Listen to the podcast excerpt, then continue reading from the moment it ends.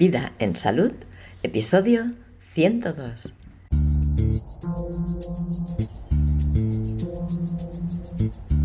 Chris Bolívar y su coaching esencial.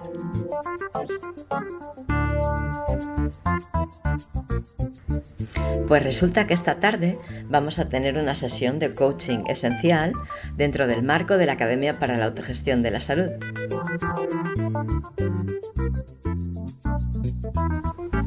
Quiero que conozcas a Chris Bolívar y la propuesta que tiene ella para nosotros. Por eso en este episodio te voy a transmitir una presentación de esta forma de acompañamiento peculiar.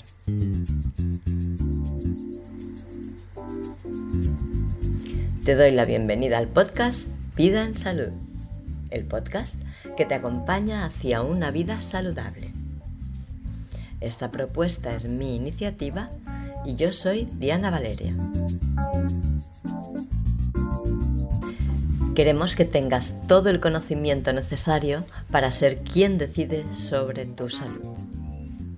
Y aunque el paradigma establecido vincula la salud solamente a la medicina, la enfermedad, los medicamentos, los tratamientos, las terapias y los diagnósticos, nosotros creemos que esta visión no engloba lo que realmente implica la salud.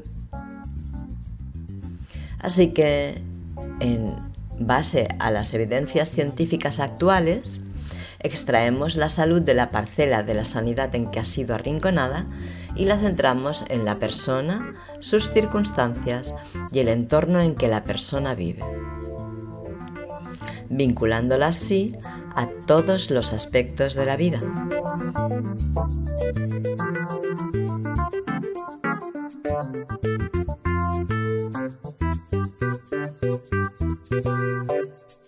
Es una línea de coaching, sí, el coaching, no sé si llamarle metodología o forma de intervenir o de acompañar o de no sé, ¿eh?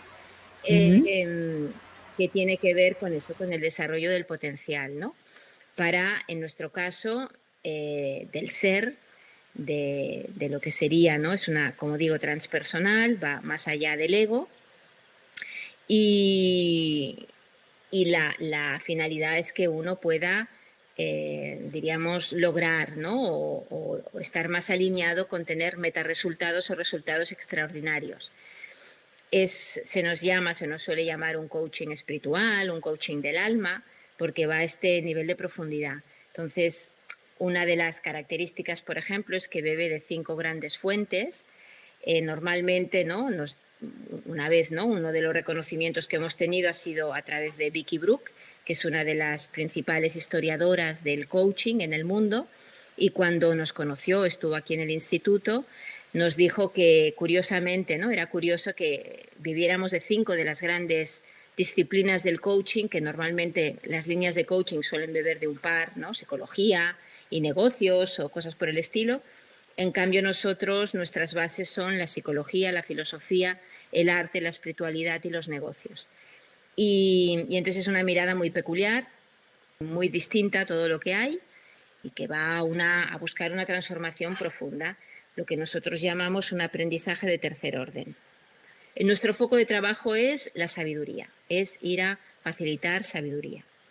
Y hay todo un modelo de sabiduría, etcétera, etcétera, detrás. Entonces, ahora, ya que nos has aclarado un poquito la propuesta que tú tienes como tu servicio a la humanidad, ¿no?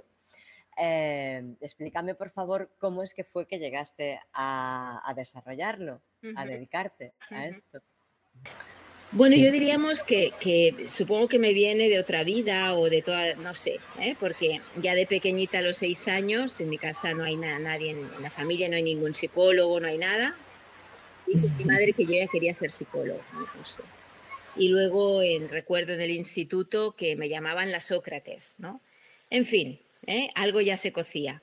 Entonces, mi interés siempre ha sido ¿no? este ir a más profundidad para lograr o para facilitar conciencia, ¿no? Es lo que siempre como me ha generado, ¿no? Inquietud y, e interés. Y entonces, bueno, pues de base soy psicóloga, soy filósofa, soy la primera Master Coach española, eh, soy consultora máster en desarrollo organizacional y también ¿no? he profundizado en una serie de tradiciones ¿no? y sabidurías milenarias, budismo, sofismo, cábala, etc. En ese interés. ¿no? Y todo eso me ha ido llevando a crear esta, esta mirada, ¿no? este enfoque, que es este enfoque esencial, y de, ahí su aplicación, por ejemplo, en el coaching, ¿no? porque de alguna forma eh, yo pues, soy consultora, formadora, ¿no? acompaño procesos, y es como fui viajando ¿no? por capas más competenciales y te das cuenta de que algo se cae ahí, que no es suficiente, ¿no? que em, al final es mientras el ego esté funcionando, no, no hay manera ¿no? De, de poder realmente lograr transformación.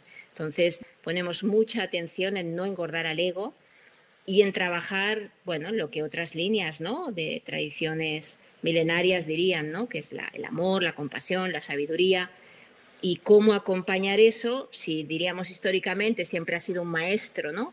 Y tienes que de alguna forma acogerte, ¿no? En alguna religión o algo por el estilo, pues diríamos en el mundo occidental, ¿dónde vas? ¿Qué te queda, no? El psicoterapeuta, eh, no sé, ¿no? Queda un poco ahí colgado.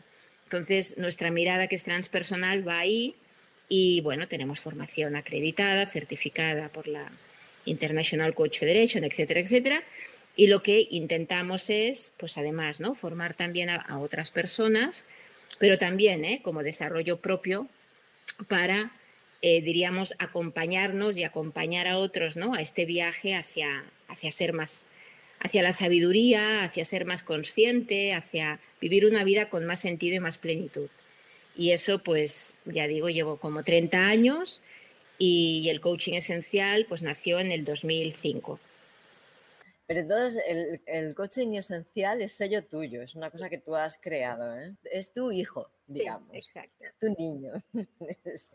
y, le has ido poniendo pues todos los ingredientes que tú has visto que eran necesarios. Exacto, es el fruto ¿no? de una mirada, y una trayectoria, de un creer en ciertas cosas, ¿no?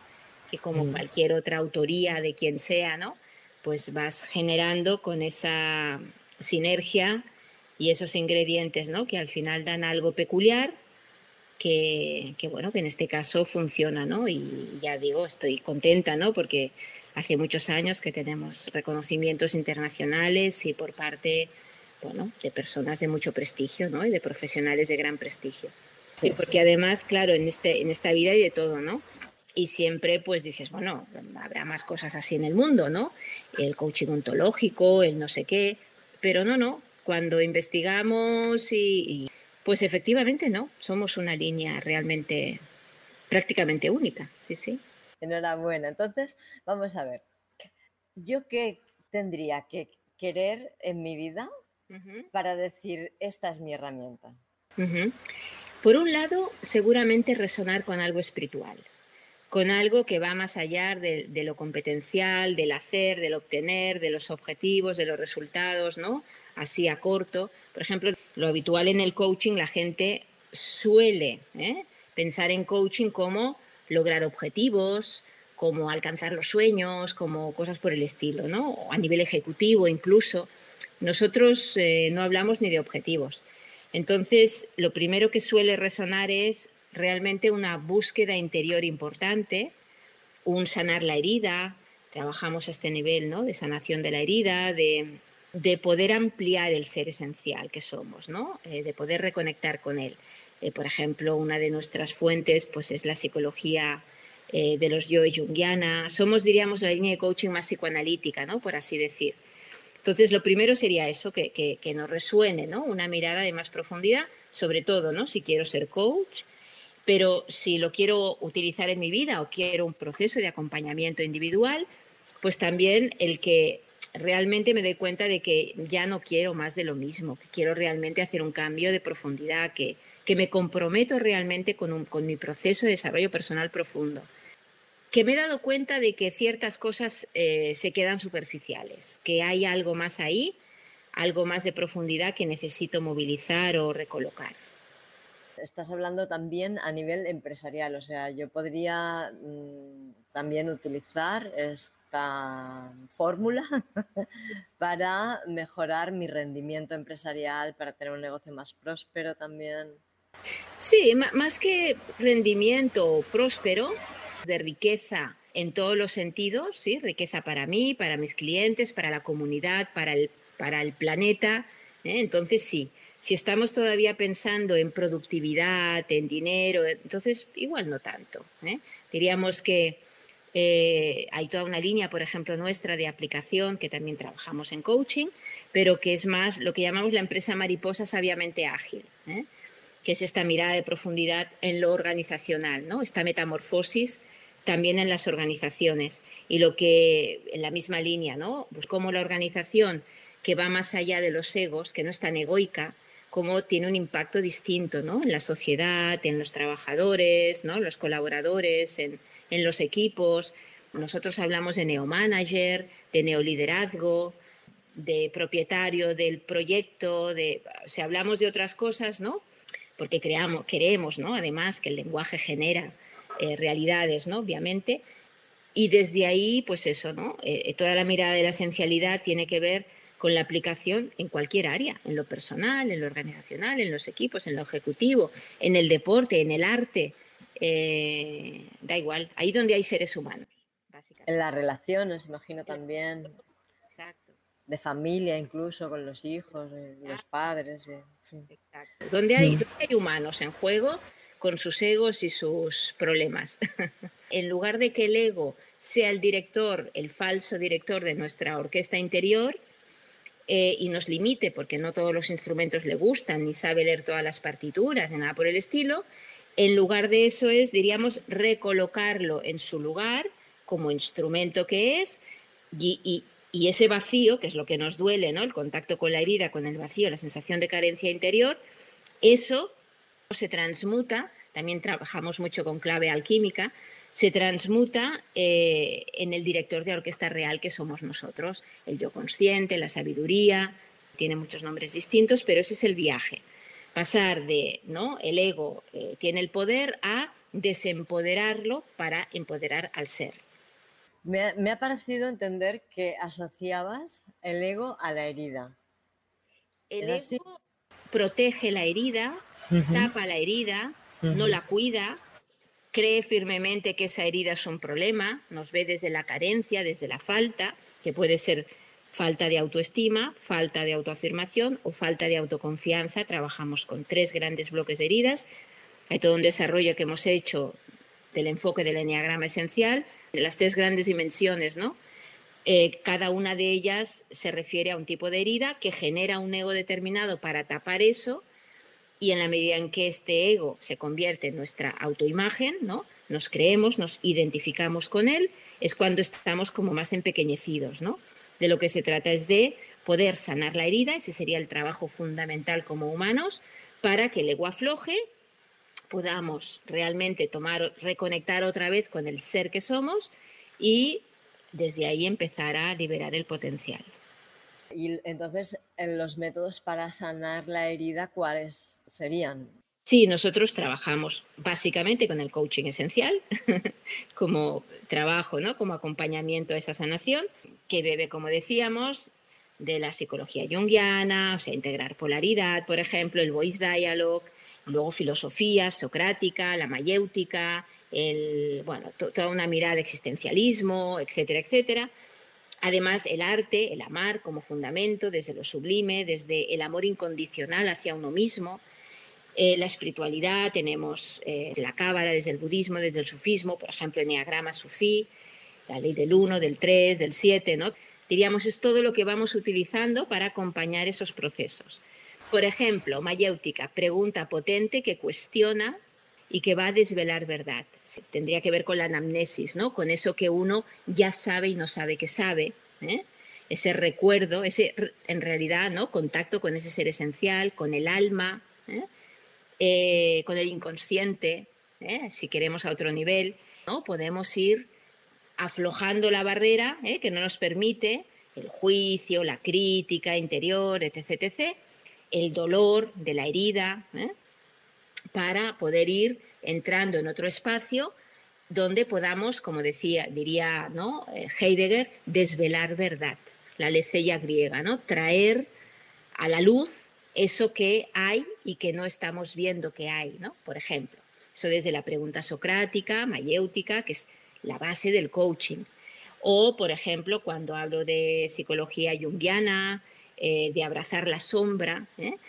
Estamos hablando de eh, cómo reconocer qué energía nuestra, qué subpersonalidad, qué voz, tiene varios nombres, está en el poder, está dominando y a partir y a partir de ahí cómo reniega, como una parte de nuestro ser lo pone como debajo de la alfombra, porque en esa autoimagen que tenemos que mantener de nosotros mismos, por ejemplo, qué sé yo, de responsable, ¿eh? tengo que ser responsable, pues mi parte irresponsable no la quiero ni ver. Cuando alguien me dice que soy irresponsable, es como que me duele, la niego, la oculto, ¿eh? la maquillo, lo que sea, pero está en mí.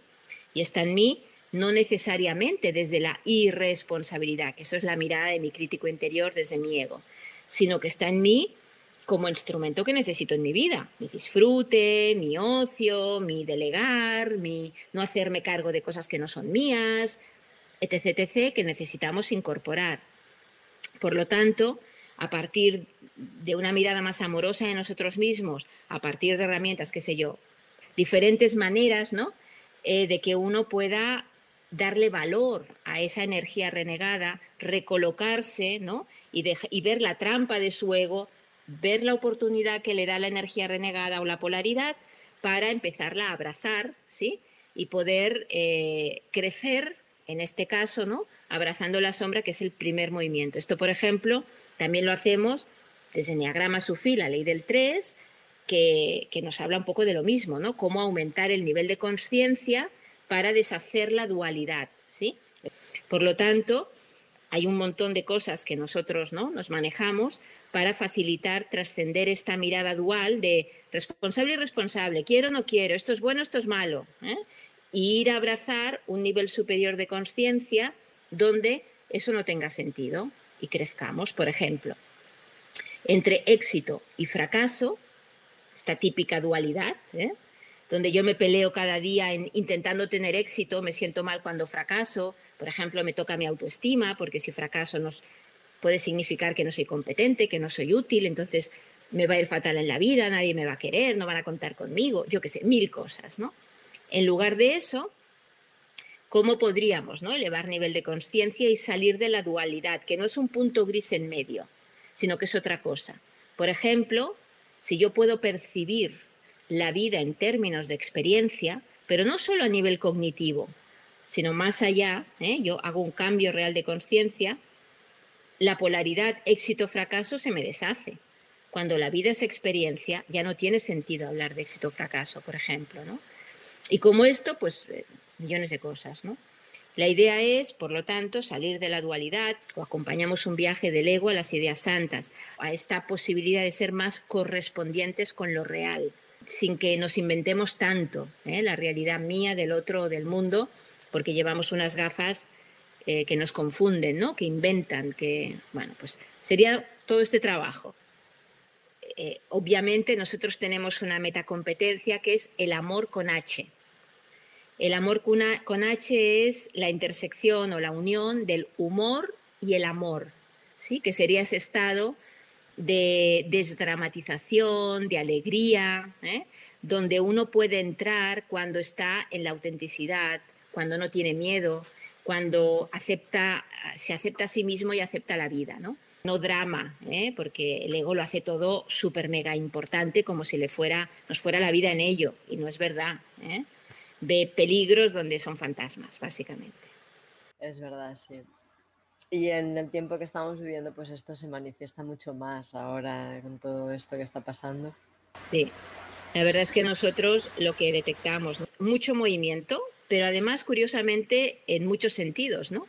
Hay personas que les ha afectado, ¿no? Y les ha tocado la herida y han entrado en crisis profunda, y hay personas que han despertado y que han visto que realmente lo que ellos querían es una vida más tranquila o dejar de viajar tanto o recuperar el entorno familiar o vete a saber qué, ¿no? Ahora, claro, queda la tarea de, eh, bueno, sí, pero vuelves a lo de antes, ¿no? Prácticamente. Entonces, ahora, ¿cómo haces? Ahora que ya sabes, ¿no? Y ahí también hay todo un reto, ¿no? Para, para en general, para todo el mundo, ¿no? Sí, sí, no deja indiferente, además como la cosa parece que va a traer consecuencias, ¿no? Y que esto no se acaba en dos días, pues la verdad es que hay mucho, moviliza mucho, que eso está muy bien, ¿eh? Y tanto, sí, necesitamos movernos, necesitamos seguir nuestro propio movimiento, que estábamos muy estancados, ¿no? En general. Sí, sí, muy como lo que te llama, ¿no? Las, ragas, las ranas hervidas, ¿eh? totalmente ahí en la sopa, ya no nos enterábamos y de repente, wow, aquí está pasando algo, necesito despertar. Ha sido un revulsivo, está siendo un revulsivo, es verdad. Muchas personas están moviendo sus conciencias. Sí, sí. Mm. Así es. Realmente es verdad que todos son lecciones de vida que me afectan como me afectan, que obviamente no es como para deseárselas a nadie, ¿no? Pero que si te ha tocado vivirlas, seguramente tienes una gran oportunidad para crecer ahí, ¿no? Eh, yo a veces pienso, ¿no? En la película, no la habéis visto los que nos escucháis, eh, Belleza Oculta. Es una película de hace unos años ya con Will Smith, que, habla un poco, pues eso, ¿no? De, las, de, la pérdida, del duelo, de cambios dramáticos y de cómo nos trae belleza, ¿no? Cuando podemos integrarlos, ser resilientes, ¿no? Y hacer una transformación en profundidad. Ser resiliente no es ponerme más capas y ser más duro y ahora voy a poder con todo o ahora niego, ¿no? Ya no me voy a enamorar jamás, ¿no? Porque ahora ya sé que el amor puede doler. No, ser resiliente es otra cosa, ¿no? Es precisamente aprender del dolor, sanar la herida, para poder crecer, ser más uno mismo en términos de autenticidad, no en términos de ego, que a veces nos confundimos. Por cierto, te quería preguntar, cuando hablas de ser consciente y así, ¿no? O cuando hablas del ego incluso, ¿a qué te refieres? Ego podríamos decir que es una construcción psicológica muy primaria que empezamos a construir como instrumento de supervivencia humana al uno, dos añitos o antes. A esa edad la persona ya tiene, ya tiene un ego, ¿no? que es esta estructura de adaptación social, ¿no? de supervivencia para poder ser amado, protegido, querido, ¿no? alimentado, cuidado por este otro con mayúsculas significativo que es pues nuestro principal cuidador, ¿no? Porque como humanos no podríamos de ninguna manera sobrevivir sin este otro. Pero además de eso, nos pasamos muchos años al cuidado de este otro y además hay un lenguaje, porque los humanos ¿no? somos seres de lenguaje simbólico, con lo cual se va construyendo una idea de, nosotros mismos, ¿no? que es lo que al final acaba siendo el ego. Esta autoimagen que hay que sostener para tapar la herida, esta sensación de carencia, de hueco, de falta en el ser que se generó en estos primeros añitos en eh, puro impacto psicológico, hemisferio límbico, experiencia emocional. Es decir, es como un primer andador, ¿no? No sabíamos andar, mm, hicimos lo que pudimos, cogimos un andador para dar nuestros primeros pasitos, pero acabamos con 40, 50 años, da igual, con el andador y luego nos quejamos de que no podemos correr. Claro, es que vas con andador, ¿no? Pero el andador ha sido tan integrado en ti que te crees que es tu mano, ¿no? O que es tu pierna y, que forma parte de ti, pero no es cierto, ¿no? Y, ahí está la gran primera toma de conciencia, ¿no? Esto no soy yo, el andador está en mí, forma parte de mí, es un instrumento mío, está bien y me va a ir genial cuando lo necesite, pero no soy yo, yo soy mucho más. Y todavía más que eso, no lo necesito porque yo realmente no sé andar, soy defectuoso, soy un inútil, soy no sé qué, soy no sé cuántos, sino que yo no soy nada de todo eso, tengo que reconstruir esa mirada de mí, ¿no? Recrearme, eh, ¿no? Toda esa subjetivación o esa narrativa que yo me he contado, recolocarla para volver a conectar con mi ser esencial, con, ¿no? con mi completitud, con mi no dualidad. Esa toma de conciencia es pues, ir dándome cuenta ¿no? de todo esto y salir de lo que dirían los budistas, ¿no? la confusión fundamental en la que vivimos, ¿no? mirando a través de las gafas de, del ego.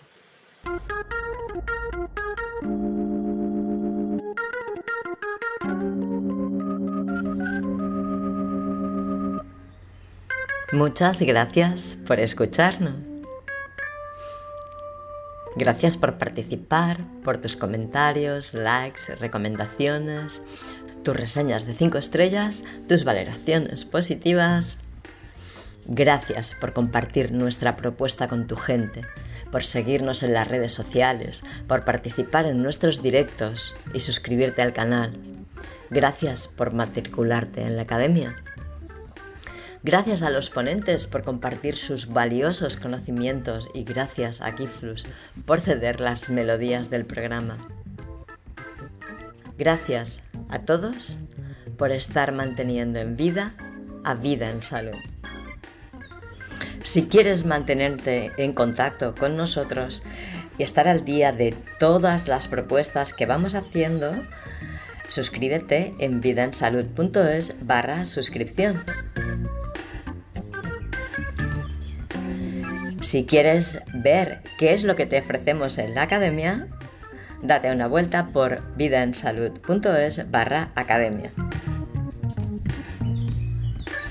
Y si tienes muy claro que quieres participar, implicarte al 100%, matricúlate directamente en vidaensalud.es barra matrícula.